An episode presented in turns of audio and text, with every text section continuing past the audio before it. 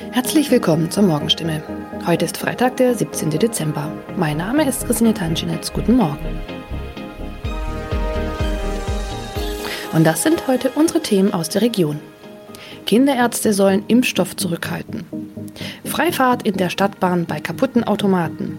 Und Papagei überlebt Wohnungsbrand und wird Tage später gefunden. Weil nicht genügend Corona-Impfstoff für Kinder im Alter von 5 bis 11 Jahren vorhanden ist, fordert das Land Baden-Württemberg nach Informationen der Heilbronner Stimme dazu auf, ausreichend Impfstoff für die Zweitimpfung zurückzuhalten.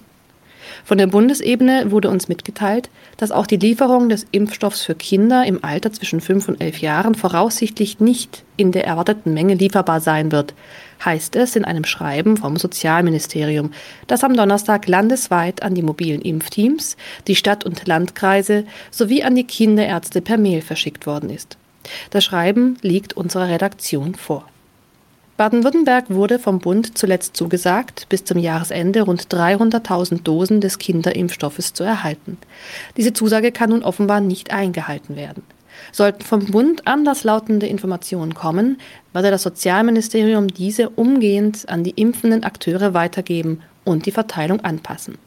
Mehr dazu lesen Sie heute auf stimme.de.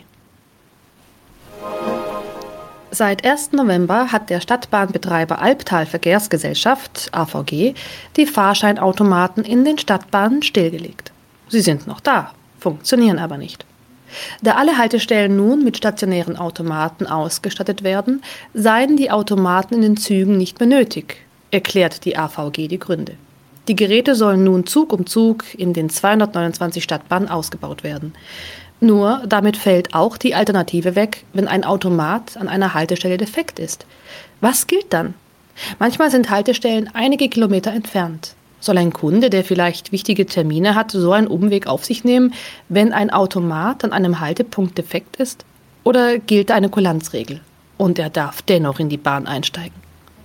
AVG-Sprecher Michael Kraut stellt für das Gebiet des Karlsruher Verkehrsverbunds klar, Dort dürfen Fahrgäste bei einem defekten Automaten an der Haltestelle einsteigen. Sie sollten den Defekt entweder dem Stadtbahnfahrer oder gegebenenfalls dem Prüfpersonal in der Bahn melden. In dem Fall werde kein erhöhtes Beförderungsentgelt verhängt. Man könne jederzeit prüfen, ob eine Störung an einem bestimmten Automaten vorlag. Auch im Heilbronner Hohenloher Haller Verkehrsverbund gilt diese Kulanzregel. Mehr dazu lesen Sie auf stimme.de. Am vergangenen Samstag kam es in Neckargartach zu einem Wohnungsbrand, bei dem ein Mann und ein Papagei verletzt wurden. Ein zweiter Papagei blieb unverletzt. Später stellte sich heraus, dass sogar ein dritter Papagei in der Wohnung sein müsste. Wenige Tage nach einem Hausbrand in Heilbronn haben Feuerwehrleute einen überlebenden Papagei aus einer betroffenen Wohnung gerettet. Ein aus der Wohnung geretteter Papagei wurde zudem vorsorglich einer Tierklinik übergeben. Der andere Vogel blieb am Samstag unverletzt.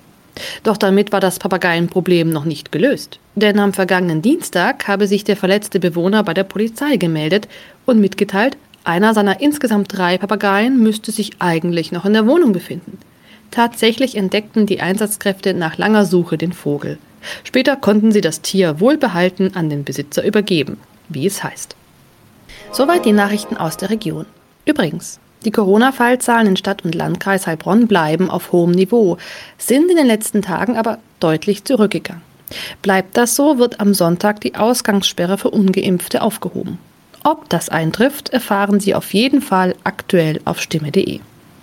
Haben Sie Kritik, Fragen oder Anregungen zu unserem Podcast? Dann schicken Sie einfach eine E-Mail an podcast.stimme.de. Weiter geht es hier mit Nachrichten aus Deutschland und der Welt mit unseren Kollegen und Kolleginnen aus Berlin.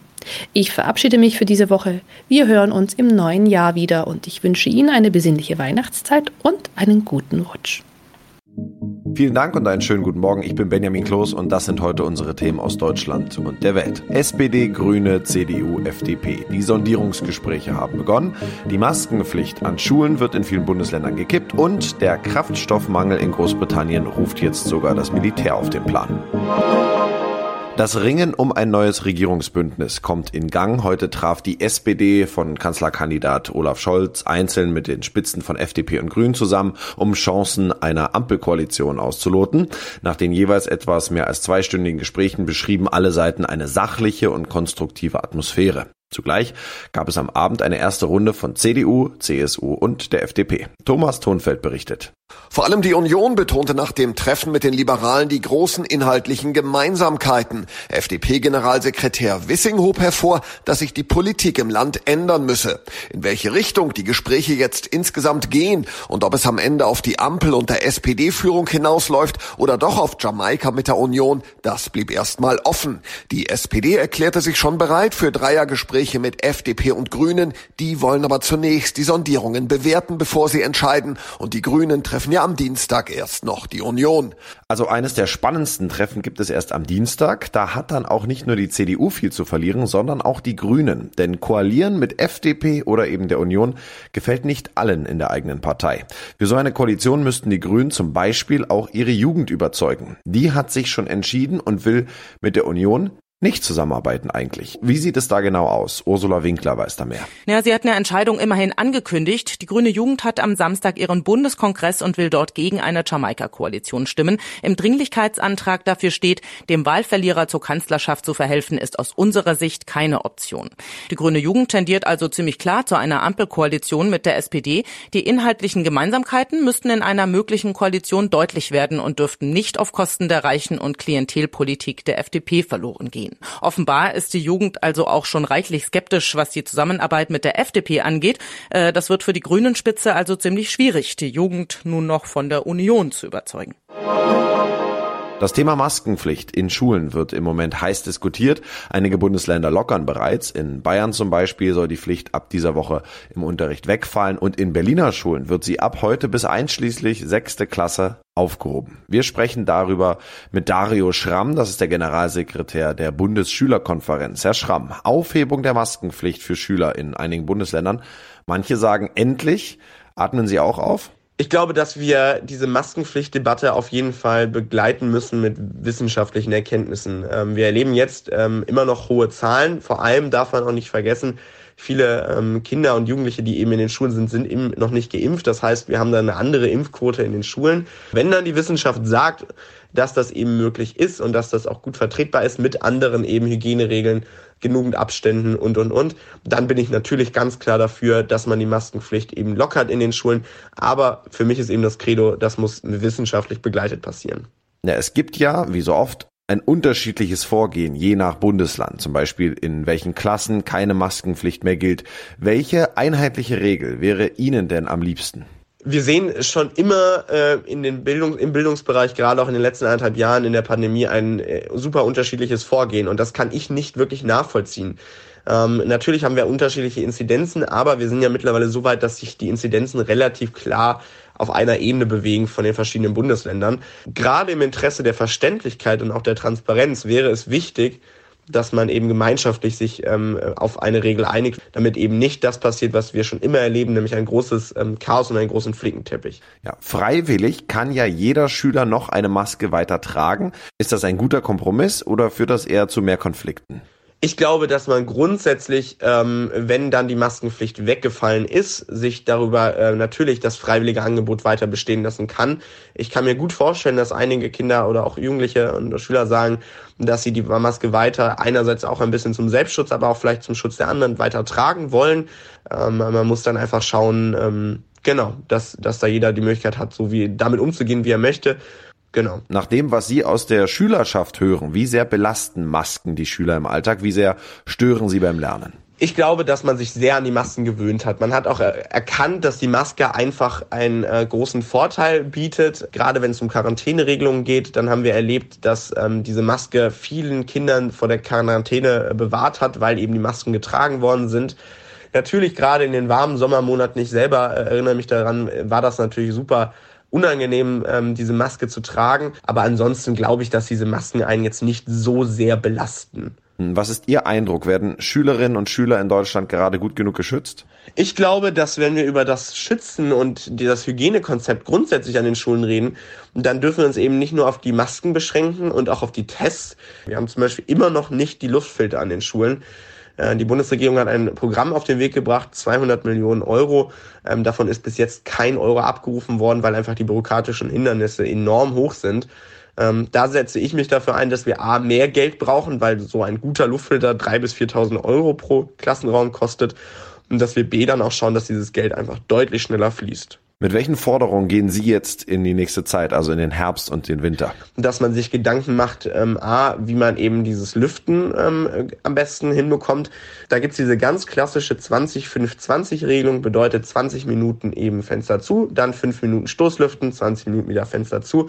Das ist eine Regelung, die immer noch nicht bei äh, allen Lehrern äh, angekommen ist. Und dann, das ist äh, das Inhaltliche, fordere ich, dass wir im Endeffekt uns auch jetzt wieder Gedanken darum machen, wie läuft das Schuljahr weiter, mögliche Prüfungen, die dann natürlich am Ende des Schuljahres anstehen, all solche Dinge einfach vorbereiteter sein, als das eben in den Jahren zuvor geschehen ist. Nicht, auf, nicht nur auf Sicht fahren, sondern auch überlegen, was kommt dann irgendwann am Ende der Straße. Autofahrer in Großbritannien haben derzeit große Schwierigkeiten an Benzin oder Diesel zu kommen, weil es nicht genügend Lastwagenfahrer gibt. Vor den Tankstellen bilden sich lange Schlangen, an vielen ist auch gar nichts mehr zu bekommen. Ab heute sollen Soldaten eingesetzt werden, um den anhaltenden Kraftstoffmangel an Tankstellen einzudämmen. Philipp Detlefs berichtet für uns aus London. Philipp, wie soll das Militär in der Kraftstoffkrise helfen? Ja, da bin ich auch mal gespannt, denn so viele Soldaten sind das gar nicht, die ab heute im Kraftstoffeinsatz sind. Rund 200 Angehörige des Militärs, darunter 100 Lastwagenfahrer, sollen ab heute die Tankstellen mit Benzin beliefern und so Abhilfe schaffen. Denn, das betont die Regierung ja immer wieder, es mangelt nicht an Benzin, sondern an Fahrern. Allerdings braucht es nicht nur 200, sondern Zehntausende, manche sagen sogar 100.000. Die Regierung will deshalb jetzt auch mit Visa-Ausnahmen 5000 Lastwagenfahrer aus dem Ausland auf die Insel locken, aber auch das das wird auf Dauer wohl nicht reichen. Ja, es gab einen sehr kuriosen Aufruf der Regierung per Post, speziell für Deutsche in Großbritannien. Was hat es damit auf sich und hast du auch so einen Brief bekommen? nee, ich habe den Brief nicht bekommen, aber ich könnte tatsächlich auch aushelfen, wenn ich Zeit dafür hätte, aber ich habe ja schon einen Job. Es sind wohl tausende Deutsche hier im Land angeschrieben worden, weil sie mit einem Führerschein der Klasse 3, wie er in Deutschland bis 1999 ausgegeben wurde, auch einen LKW fahren dürften, bis zu 7,5 Tonnen.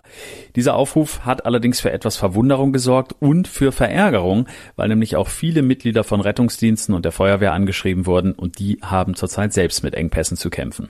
Inwieweit ist der Brexit für den Fahrermangel verantwortlich?